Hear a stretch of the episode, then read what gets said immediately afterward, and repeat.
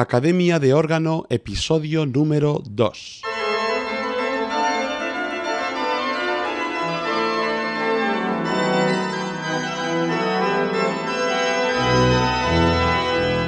Bienvenidas y bienvenidos al podcast de Academia de órgano online, el espacio donde hablamos de todo lo que tiene que ver con el órgano y su aprendizaje.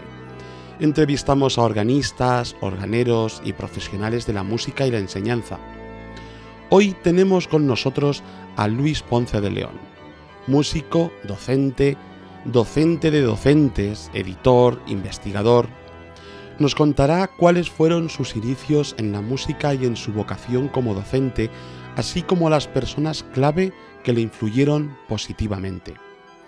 Conversaremos, como no puede ser de otro modo, sobre su recién publicada colección de libros de texto de lenguaje musical, música y acción.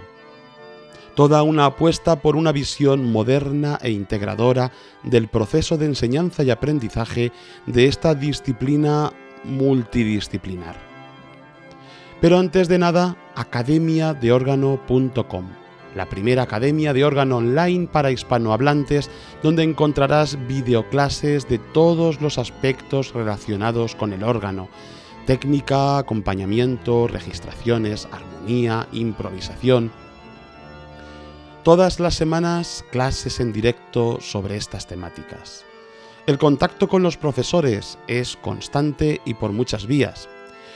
Tenemos teleclases individuales, foros donde plasmar todo tipo de consultas y dudas, un grupo privado de Telegram donde compartir cualquier cosa que tenga que ver con el órgano y la música, si quieres estar informado de todo esto y más, ya sabes, apúntate a nuestra lista de correo en academiadeorgano.com barra newsletter. Y ahora sí, sin más dilación, vamos con nuestra entrevista de hoy. Hoy tenemos con nosotros aquí presente a Luis Ponce de León. Os cuento un poco quién es Luis. Luis Ponce ha desempeñado su labor como docente en la Universidad Autónoma de Madrid, Conservatorio Profesional de Música Arturo Soria, como profesor titular de lenguaje musical, Real Conservatorio Superior de Música de Madrid, en el Departamento de Pedagogía, Universidad Complutense de Madrid, Departamento de Musicología, Centro de Formación e Investigación Musical en clave de sí, Universidad Antonio de Nebrija, Universidad Internacional de La Rioja. E imparte cursos de formación del profesorado. Es doctor en Ciencias de la Educación por la UNED, con premio extraordinario, máster en musicoterapia avanzada y aplicaciones, profesor superior de piano, profesor superior de solfeo y teoría de la música, graduado en música por la Open University del Reino Unido. Amplía su formación en pedagogía musical en varias instituciones dentro y fuera de España, entre ellas el Instituto Kodali de Hungría y la Eastman School of Music.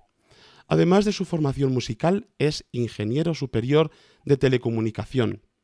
Compagina su actividad docente con la interpretación, la composición, la musicoterapia y la investigación. Pues hola y muy bienvenido Luis. Muchas gracias Carlos, encantado de estar aquí.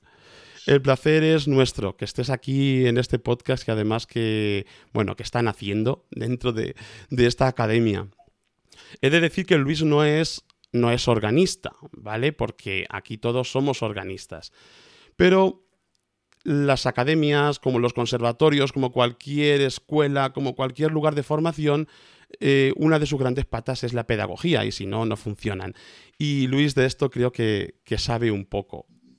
No, hay más que ver el currículum que, que, hemos leído. Además, bueno, ha publicado recientemente la colección de lenguaje musical, Música y Acción, que hemos adoptado en nuestra academia como libros de texto eh, para nuestro curso del lenguaje musical desde cero. Y así ahora entenderéis por qué está Luis con nosotros. Así que Luis, eh, nos gustaría ir un poco más atrás, no que nos hables directamente de tu obra, sino para entender un poco todo, que nos contases, bueno, pues eh, la historia de, de por qué te hiciste músico, un poco, ¿no? Eh, qué, es lo que te ha llevado a ser músico, pero quiero afinar un poco más. ¿Qué es lo que te ha llevado especialmente a la enseñanza, porque eh, no vamos a engañarnos, a veces los músicos llegamos a la, enseñanza un poco de, rebote. Mm, y yo creo que tu caso intuyo, aunque nunca lo hemos hablado, que no es así, sino que hay, un, hay una vocación. Cuéntanos un poco, cuéntanos. Bueno, eh, la verdad es que los comienzos fueron un poco por azar, en mi caso. No hay una tradición musical en mi familia cercana. Pero bueno, yo cuando tenía ocho años estaba viviendo en, Estados Unidos en aquel entonces. Eh, mis padres me matricularon en varios cursos en, un, verano y uno de ellos pues tenía que ver con música, tenía que ver con la, flauta de pico. Aquello me enganchó, yo quise seguir, no seguí con flauta, pero me apuntaron a, piano. Aquello me gustaba, cuando volvimos a España seguí eh, con clases eh, por aquí cerca y luego ya ingresé en el conservatorio para cursar el, grado profesional, Y bueno, la, verdad es que eh, siempre disfruté de, las enseñanzas musicales, compaginándolo con las generales. Y cuando ya mm, me vi terminando los estudios en el instituto, pues tenía un gran dilema, porque me gustaban muchas cosas. Eh, yo era de ciencias, me encantaba la tecnología, la música me apasionaba y bueno, pues ¿qué hice? Seguí adelante un poco con las dos cosas, ¿no? Pero incluso después de haber terminado grado superior en el conservatorio, después de haber terminado una, ingeniería, eh, quería dedicarme a la música. Y no solamente eso, es que quería dedicarme a la enseñanza. Yo creo que quizás influido también por, el hecho de que mi madre es, maestra y he vivido el tema de la, pedagogía desde, niño. Yo quería muy claro que yo quería enseñar música. Yo quería poder eh, tener el privilegio de, transmitir a otros esa, pasión por la música y esa oportunidad de, disfrutar a través de la, música. Y también tuve dudas, eh, ¿pero qué enseñar? ¿Enseñar piano o enseñar lenguaje musical? Y bueno, pues aquí la verdad es que le tengo que dar las gracias a algunas de mis, de mis maestras de, música, Encarnación López Arenosa, Ana María Navarrete Irina Sirokij en el Conservatorio de, del Escorial, eh, Pilar Lago también que ha sido una, un, gran referente en mi, vida. Y yo quería seguir ese, ese camino de la, pedagogía musical y concretamente de la enseñanza del, lenguaje musical. ¿no? Quería un poco como ser el, un poco el equivalente al médico de familia en el mundo de la, de la medicina, en el caso de los, de los conservatorios. Ese profesor que ve a todos los alumnos del centro, que todos los alumnos pasan por ahí, ¿no? para sentar las bases de esa enseñanza musical. Pues bueno, creo que entonces tu vocación la has, bueno, la has llenado eh, eh, siendo joven como eres, creo que con creces has llegado muy lejos, ¿no? Bueno, la verdad que es, una suerte para ti y una suerte para todos los que mm, podemos un poco aprovechar tu trabajo, evidentemente. Y, relacionado con esto, porque desde el momento que es algo que nace vocacionalmente en ti, lo has vivido en casa, como nos has contado, y además te has juntado con esos, eh, bueno, esas eminencias que has nombrado, que cualquiera que estamos en el mundo de la pedagogía musical, pues son aquellos nombres que aparecen en todos los libros de texto que hemos estudiado, ¿no? Em, cuéntanos cómo entiendes, ya un poco más eh, llegando a, lo profundo de esto, cómo entiendes la educación musical, porque históricamente sabemos que es, bueno, todo ha ido pareja, la educación en general y la musical en particular siempre ha ido pareja a un modo de pensar, a un modo de hacer y ha cambiado, siempre, hasta hoy, ¿no? Y eh, resulta mucho interés un poco escucharte para ti qué es la educación musical y qué lugar ocupa dentro de la educación de la persona? Bueno, yo creo que esa, pregunta es, estupenda, Carlos, porque aunque venimos del mundo de los conservatorios y estamos hablando de enseñanza especializada, incluso en tu, en tu, estupenda academia que, has, que, nos, estás ofreciendo aquí un proyecto maravilloso, ¿no? Eh, no hay que olvidar que la educación musical debe estar al alcance de todos ya desde las, escuelas. Eh, cualquier eh, niño, cualquier niña desde edades tempranas tiene que tener a su alcance esa educación musical. La educación musical no puede concebirse como algo solamente para una persona talentosa, que, tenga un don particular para la, música. Eh, como decía John Blacking, la música está en el hombre, no hay cultura musical en el mundo donde no se viva la música de alguna manera. Entonces, tenemos que proporcionar esa vivencia, esa experiencia a, todas las personas. Em, concretamente en el terreno de la, enseñanza especializada, bueno, pues podemos ofrecer ya una enseñanza más profesionalizada, el acceso a, lo que es la formación en un instrumento en particular, algo que, ya requiere pues, una constancia, un, estudio más, eh, más, más, profundo, ¿no? Pero no hay que olvidar que la, música debe estar presente en la, educación general, primero porque es un arte que tiene valor por sí mismo, debe formar parte del bagaje cultural de, cualquier persona, pero también, pues ya sabemos los múltiples estudios que demuestran eh, cómo la educación musical favorece también el desarrollo en, muchas otras vertientes, ¿no? Es decir, favorecemos el aprendizaje en otras, en otras áreas, favorecemos el desarrollo de las inteligencias múltiples de la, persona, favorecemos el, el, crecimiento de un ser humano. Yo, creo que favorecemos el desarrollo integral de esa persona a través, a través de la música. Con lo cual, eh, soy un enorme defensor de la, educación musical en todos los niveles y, en, todos los contextos.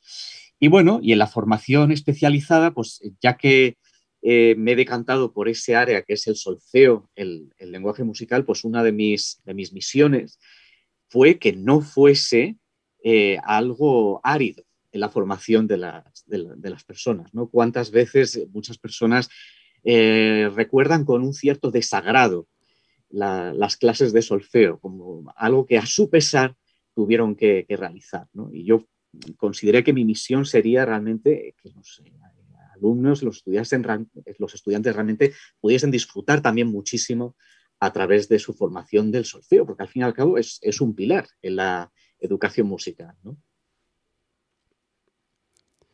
Qué interesante, Luis, todo lo que comentas y cuánto se podría desarrollar todo lo que has dicho, ¿no? Porque aún puede que sea la asignatura pendiente ¿no? de nuestra sociedad el pensar la música como tú la estás planteando. Es decir, que por muy, muchos estudios que haya hasta hoy, quizás aún no, no, no, se ha arraigado. Aún tenemos un poco ¿no? esa, eh, esa cultura popular del talento, del tengo talento, no tengo talento, de si es tarde empezar, si no es tarde. Eh, bueno, y, que en el colegio sea una María la música. Y, en fin, es una cuestión cultural, diría yo, porque no depende ni del profesor, ni de los alumnos, ni de los padres, ni del colegio, sino de, de un pensamiento estructural que subyace ahí. Y hay mucho camino por recorrer. Ojalá de lo que estás tú diciendo o lo que nos has comentado, pues poco a poco, eh, bueno, vaya calando, calando. Y yo creo que, seguro que sí, eh, con el trabajo de todos. Y enlazado con esto, algo que es muy importante para nuestra academia, muy importante por el perfil de alumnos que eh, se están acercando. Y es, ¿se puede aprender música siendo adultos? ¿Hay límite de edad? ¿Qué nos dices? Pues por supuesto que se puede, no hay ningún límite. Yo creo que los límites nos los, inventamos nosotros, ¿no? Vamos a ver, no lo neguemos. Eh, cuando somos más jóvenes, aprendemos todo más rápido, una lengua extranjera, eh, las cuestiones musicales también, pues lo, observamos en el conservatorio con los alumnos tan pequeños, lo, rápido que, aprenden todo.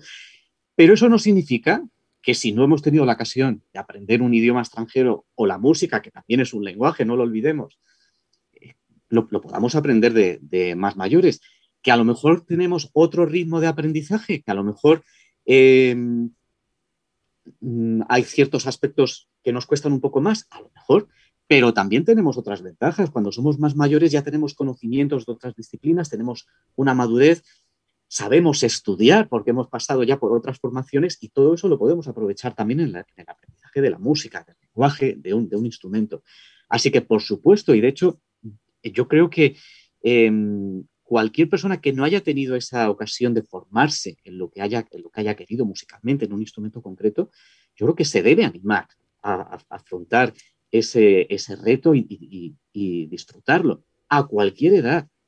Además, no olvidemos que si hemos hablado de los beneficios también de la, música para el desarrollo del individuo, no olvidemos también los beneficios que tiene a nivel de, de salud. ¿Cuántos estudios hay también que dicen que se frena el deterioro cognitivo en la tercera edad cuando estudiamos música. Así que incluso en la tercera edad, el aprender a tocar un instrumento, el aprender música, es muy beneficioso para la salud, aparte de todo el disfrute que podamos sacar de esa, de esa actividad. Así que, por supuesto, por supuesto que sí, con lo cual también te felicito de nuevo, Carlos, por tu, por tu iniciativa de ofrecer esta academia a alumnos de cualquier edad, efectivamente. Bueno, pues mira, y además de, adultos, yo creo que eh, tiene muchas cualidades. Em, una de ellas es mm, su, vamos a decir, su, su perfil autodidacta, ¿no?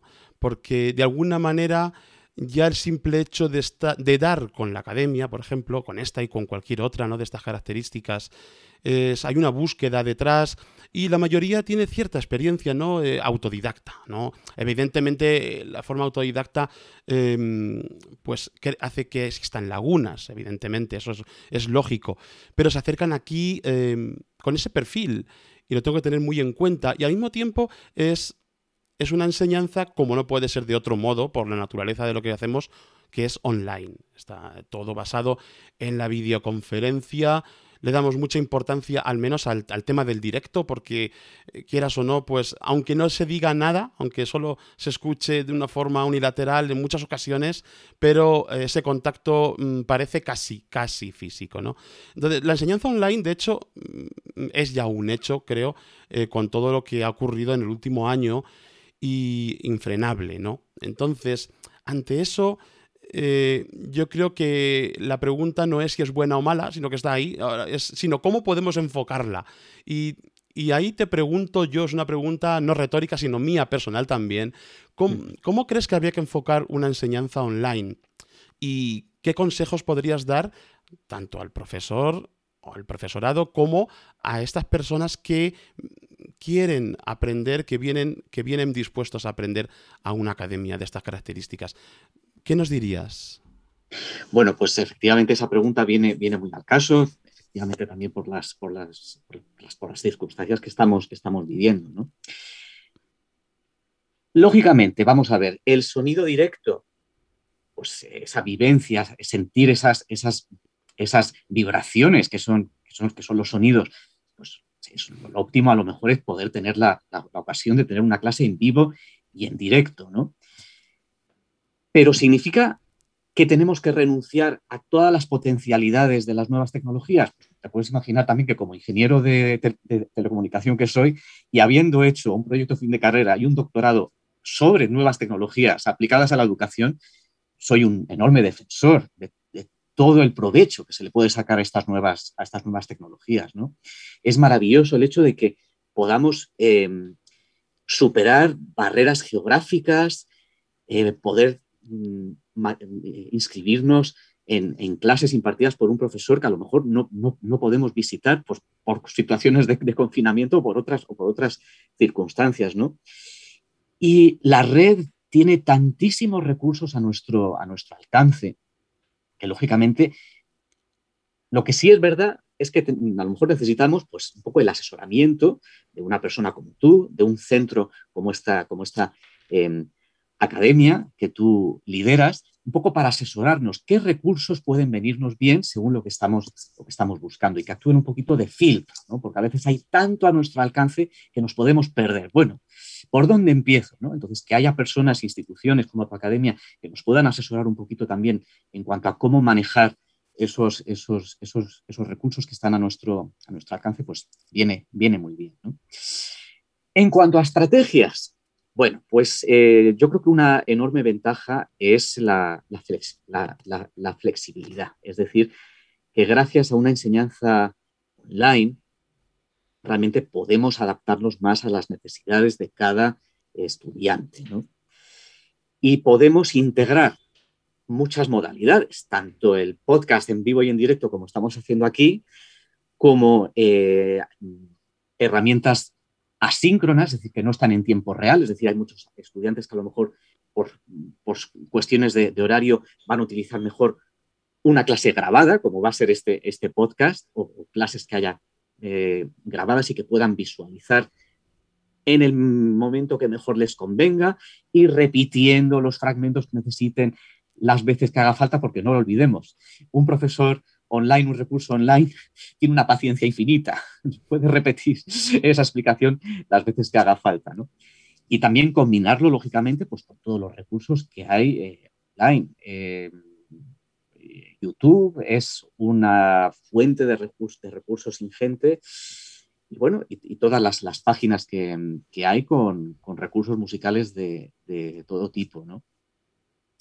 Con lo cual yo creo que la, estrategia es un poco combinar esas eh, modalidades, ¿no? La clase eh, en tiempo real, pero también recursos en diferido y mezclado con eh, otros recursos que haya en la, en la red. Yo creo que eso sería algo a, tener en cuenta. Muchas gracias, Luis. Y vamos a, no digo que sea el núcleo del tema de hoy, pero sí la excusa para que tú estés aquí. Eh, una, una, excusa superflua, vamos a decir, porque creo que todo lo que nos estás diciendo es ya de por sí valiosísimo. Pero eh, son los, eh, tu colección que tienes, creo que aún no está completa, ¿verdad? No está completa. Bueno, tenemos hasta el tercer, el tercer nivel. La colección completa tendrá cuatro mm. volúmenes, ¿no? Pero bueno, el cuarto ya está, ya está en camino. Sí, hablamos de tu colección de lenguaje musical, música y acción. además, quien quien está en la academia ya les ha hablado de ello, les he enseñado incluso los libros físicamente en la mano y... Em, y bueno, la verdad que yo me lo he pensado muy poco para mm, tomarlo como libro de texto, ¿no? En cuanto lo vi, en cuanto, bueno, además lo conocí por las redes sociales, por YouTube, precisamente por tu canal. Eh, que después incluso algunos de, los miembros de la academia han estado después mirando también un poco ahí eh, todo lo que tienes, que está muy bien y demuestras además muy bien un poco todo lo que nos estás diciendo y tu modo de enfocar la enseñanza, pero... ¿Qué nos puedes decir ya de tu parte, ¿no? De esta colección, qué, objetivos buscas, por qué una nueva colección de libros de lenguaje musical, que sería la pregunta, porque si no hubiera en, la historia libros de lenguaje musical, pero eh, ¿por qué esta colección? Eh, cuéntanos un poco. Sí, sí. Bueno, lógicamente es el fruto de 18 años impartiendo lenguaje musical en los, conservatorios, ¿no? Eh, em, yo, como muchos otros maestros, empezamos utilizando los libros de otros como, como referencia, pero siempre pues encontramos cosas que, que a lo mejor no sintonizan al 100% con nuestros propios planteamientos y al final, pues al cabo de, muchos años, uno, decide, bueno, ¿y por qué no diseñar mis propios materiales y ponernos a, disposición de los alumnos y de otros colegas que a lo mejor quieran aprovechar esas, esas ideas? Tienes razón, Carlos, que tratados de lenguaje musical hay muchos, pero sí es cierto que cuando yo presenté la propuesta a Real Musical, eh, la verdad es que estaban deseosos de que hubiese una, propuesta nueva, porque eh, profesores, eh, incluso ya de, cierta, profesores incluso tanto nuevos como que llevasen muchos años ya en la, profesión, estaban utilizando métodos de hace muchos años, ¿no? Y, decía Real Musical, caramba, ¿por qué no sacar algo, algo nuevo con, ideas ni mejores ni peores, pero que sean distintas, ¿no? Entonces, la verdad es que recibieron fantásticamente bien esta, esta propuesta.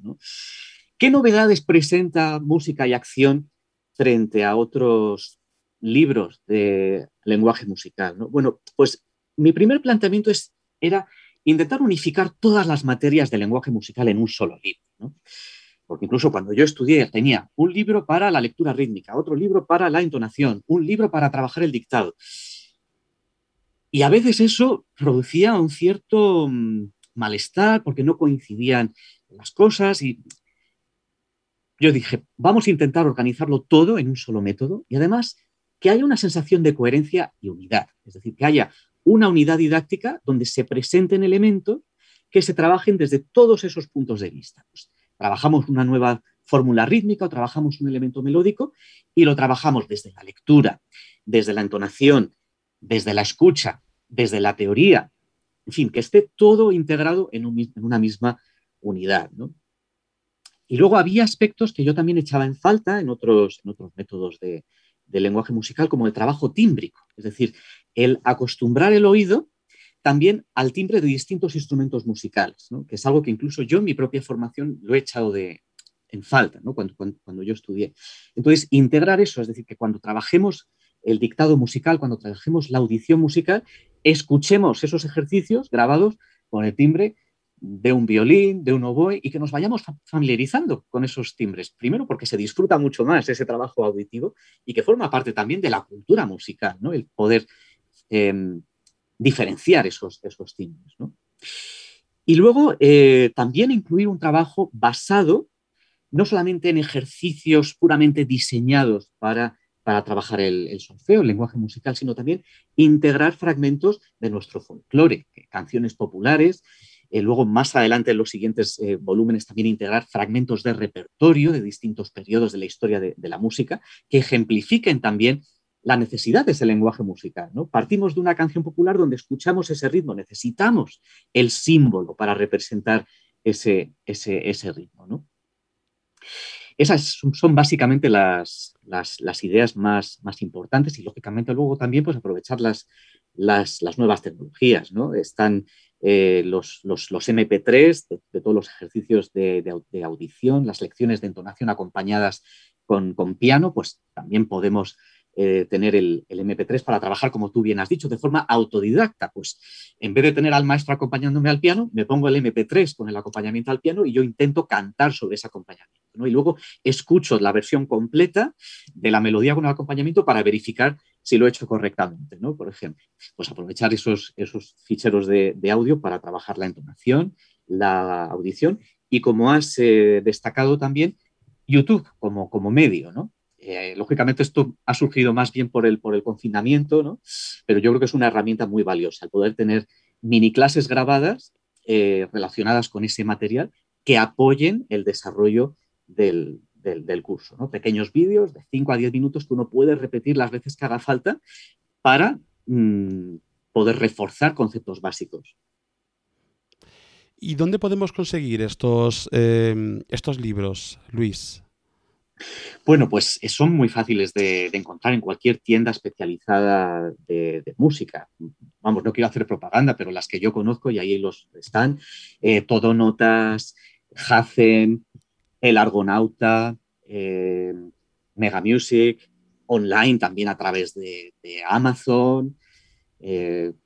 incluso si hay, tenemos público internacional, hay muchas de estas tiendas sirven también hacen, pedidos internacionales, en Music Room, eh, en fin. Eh, yo creo que quizás lo más fácil es, online, pero si nos gusta ir a las tiendas y poder eh, ojear los, libros, pues que también sepan nuestros asistentes que están disponibles en todas las tiendas especializadas de, de, música. Y si no lo estuvieran alguna, que lo digan, por favor, porque el, libro te, lleva te lo, diríamos enseguida, te lo diríamos. Oye, que no hay existencias.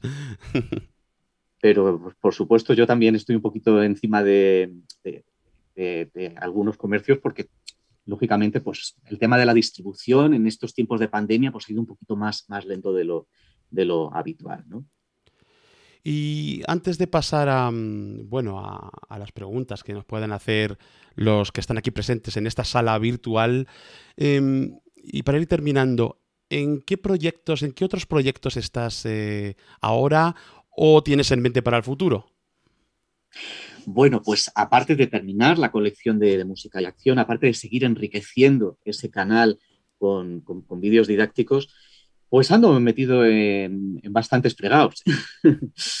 a, nivel, a nivel de interpretación y composición, pues quiero eh, editar algunas de mis, eh, de, mis, de mis piezas para piano, hice ya las, las algunas grabaciones en, CD de mis, de mis composiciones para piano, pero todavía no he sacado las, partituras y es uno de los proyectos que tengo pendientes y está en camino también con, con, Real Musical. Y luego trabajos de, investigación, de investigación relacionados con la, con la educación musical, precisamente con este aspecto de las capacidades musicales y de cómo se pueden eh, favorecer investigación también sobre orientación profesional, que es uno de los temas que me ha, preocupado desde hace muchos años, ¿no? Cómo ayudar a los, a los músicos, a los estudiantes, pero, pero incluso músicos que ya están eh, ejerciendo, ayudarles a desarrollar su, carrera musical, ¿no? Un poco explorar ese enorme abanico de opciones profesionales al alcance de los, de los músicos y los músicos eh, todavía en formación también. Pues estaremos muy atentos a, todo lo que vayas eh, publicando, ya sea, ya sea audiovisual como sobre papel, desde luego, Luis.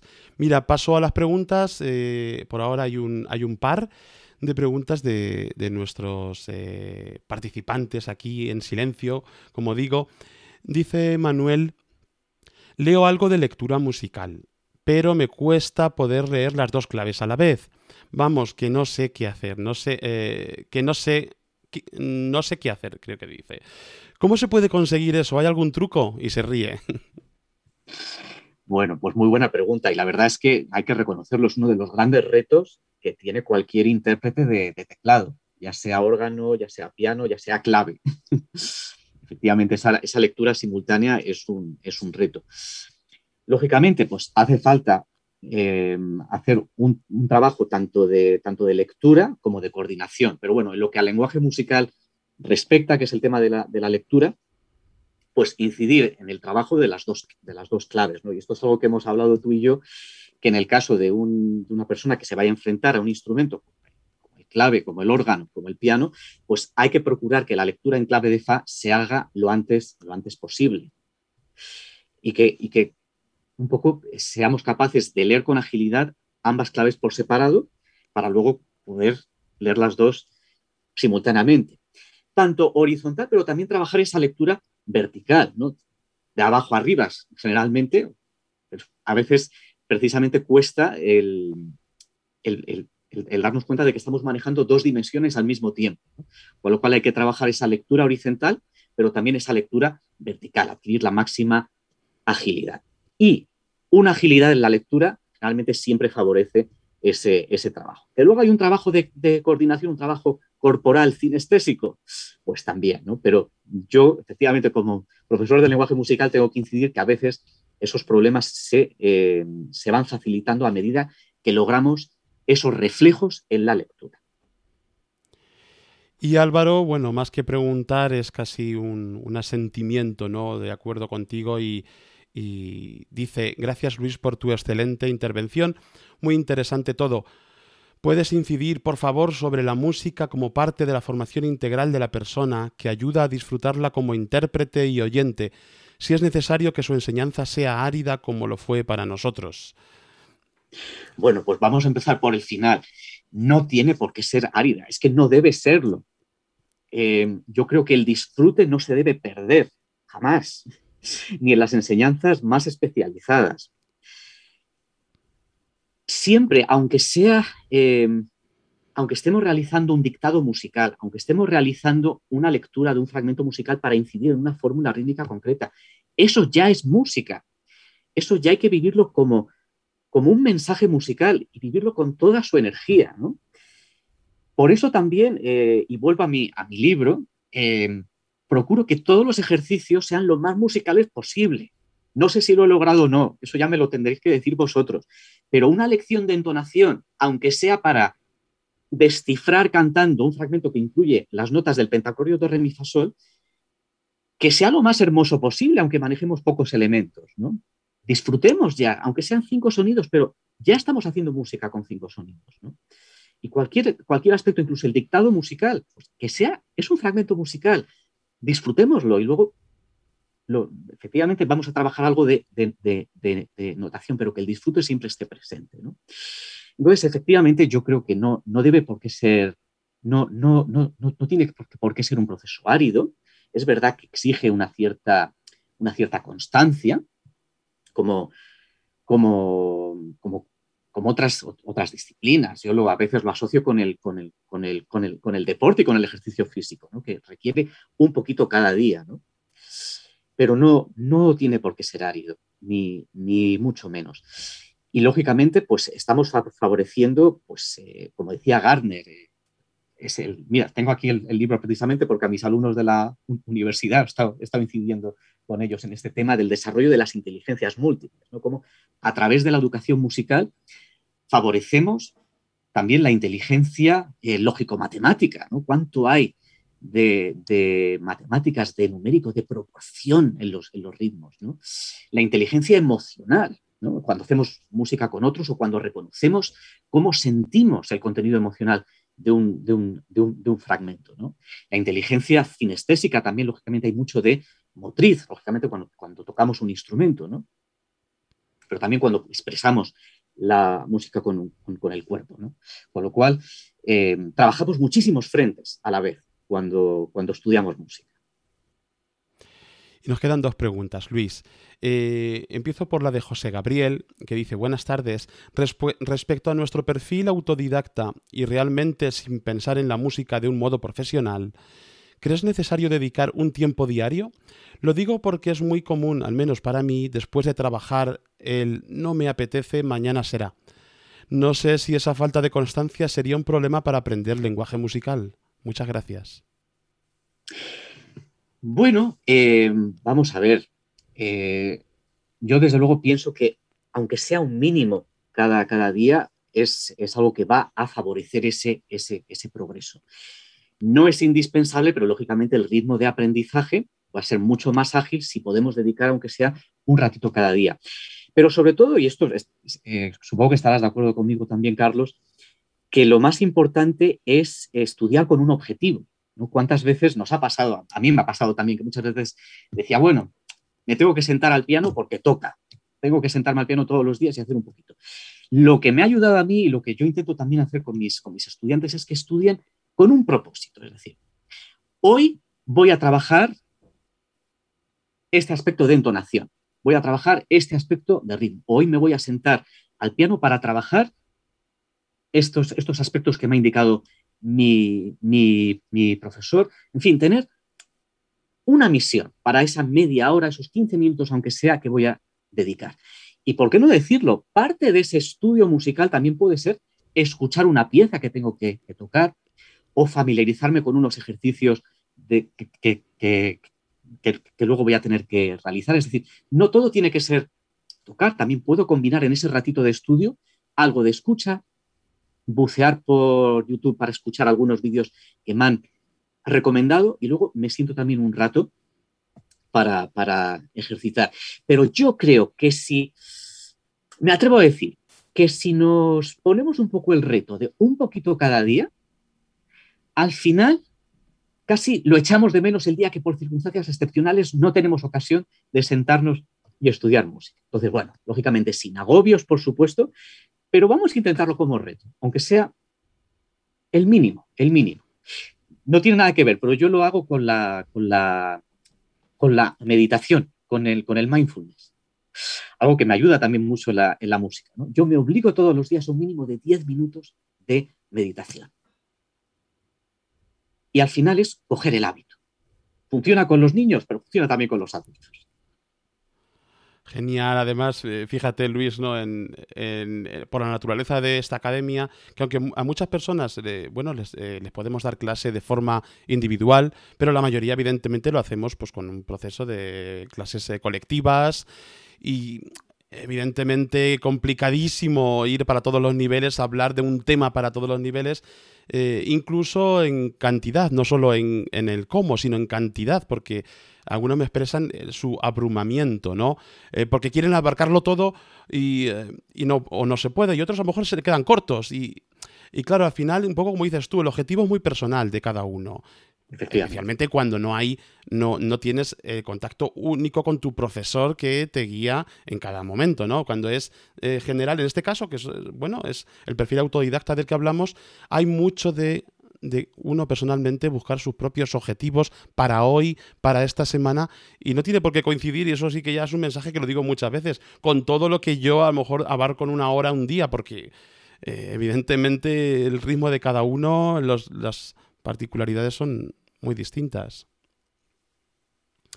Y bueno, hay una última pregunta, em, que es la más general, vamos, es como llegar al final, después no puede haber ninguna más. Dice Pedro, muchas gracias, un privilegio. qué es o qué significa para ti la música.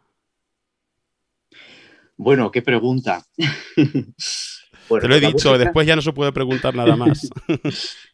la música es muchas cosas. Yo eh, lo primero que diría es que la música es vida. Es decir, mm, el, propio hecho de que el sonido sea movimiento, vibración, ¿no? La música es eh, belleza, la música es comunicación, la música es emoción, la música es algo que nos une a todos es algo que nos aglutina a todos como seres humanos, es algo que nos aporta bienestar, es algo que, puede ser desde lo terapéutico hasta lo lúdico. La música es algo que todos tenemos derecho a disfrutar, no es un privilegio de solo unos pocos. Es un arte, pero yo diría que es mucho más que un arte. Pues qué bonito, se, ve que lo dices convencido. Y bueno, he dicho que no había más preguntas, pero me ponen solo una y tampoco voy a cortar con esto. Dice José Luis, ¿podrías apuntar alguna técnica de lectura para un instrumento como es órgano? Imagino que de lectura se refiere de lectura, alguna técnica para leer la música, ¿no? Bueno, la verdad es que esto daría casi para otra, para otra, para otra conferencia, ¿no? Pero eh, sí, es, sí es interesante quizás por, poner un ejemplo, ¿no? aparte de lo que he dicho ya de trabajar esa lectura horizontal, de trabajar esa, lectura vertical, también es eh, un ejercicio interesante, pero bueno, yo creo que aquí tú puedes aportar muchas más ideas que yo, ¿eh? Eh, Carlos, pero también una lectura también por, por bloques. Es decir, obligarnos a anticipar esa lectura. Si no tenemos a un maestro que vaya tapando el pentagrama y nos obligue a ir con un ojo por delante de lo que estamos tocando, hacer ese ejercicio de decir, a ver, primer compás, lo miro y ya, sin mirarlo, lo toco. Miro el segundo compás, lo asimilo y lo toco. Tercer compás. Y así obligo un poco a lo que es esa lectura anticipada. Cuando leemos a primera vista, sobre todo, leemos con mucha más fluidez si siempre la vista se anticipa a lo que estamos tocando es un arte lo, de la lectura a primera vista y sobre todo la forma de trabajarlo es leer mucho. leer mucho y además es una forma también de, disfrutar mucho de la música, no solamente em, leer las piezas que, quiero yo tener muy perfeccionadas para, tocarlas y, compartirlas con los demás, sino también trabajar la lectura a vista para tener ese placer de coger una partitura nueva e irla descubriendo sobre la marcha. Yo creo que es algo muy difícil, muy complejo, pero que se puede hacer también con ese entrenamiento. Pues muchísimas gracias, Luis. Eh, también José te da las gracias, te dice muchas gracias por tu masterclass. Es un lujo para nosotros que alguien como tú nos transmitas tu pasión por la música. Muchas gracias a todos, a todos vosotros. Y yo también me uno a ese agradecimiento, bueno, y por esto, esta punta del iceberg que es el podcast de hoy, estos minutos que te hemos robado con tanto gusto para nosotros. Y, bueno, pues eh, por tu generosidad de compartir em, lo, que, lo que eres, lo que crees, tus pensamientos y, y tus palabras, que eh, son muy valiosas. Bueno, pues muchísimas gracias, un placer. Enhorabuena por este maravilloso proyecto que estás, que estás llevando a cabo, Carlos. Y enhorabuena a todos los que afrontáis el maravilloso reto de aprender música o de seguir profundizando en la música y de un instrumento tan precioso como es el órgano. Yo creo que es una asignatura que tengo yo pendiente. ¿eh? Siendo pues pianista, no descarto matricularme en tu academia en un futuro próximo. Bueno, bueno, bueno, me, dará algo de pudor que estés aquí, desde luego. Bueno, pues espero que nos volvamos a ver pronto y que te podamos contar cómo nos va también las clases de lenguaje musical, entre otras cosas. Pues un fuerte abrazo, Luis, y hasta pronto. Hasta pronto, hasta pronto. Muchísimas gracias. Y hasta aquí el podcast de hoy. Gracias por vuestras valoraciones en la plataforma de podcast donde nos escuches si quieres estar informado de todas nuestras novedades de la academia y nuevas publicaciones de podcast, suscríbete a nuestra lista de correo en academiadeorgano.com barra newsletter. Muchas gracias por habernos acompañado, comparte este podcast con tus amigos y nos escuchamos en el próximo episodio. Hasta pronto.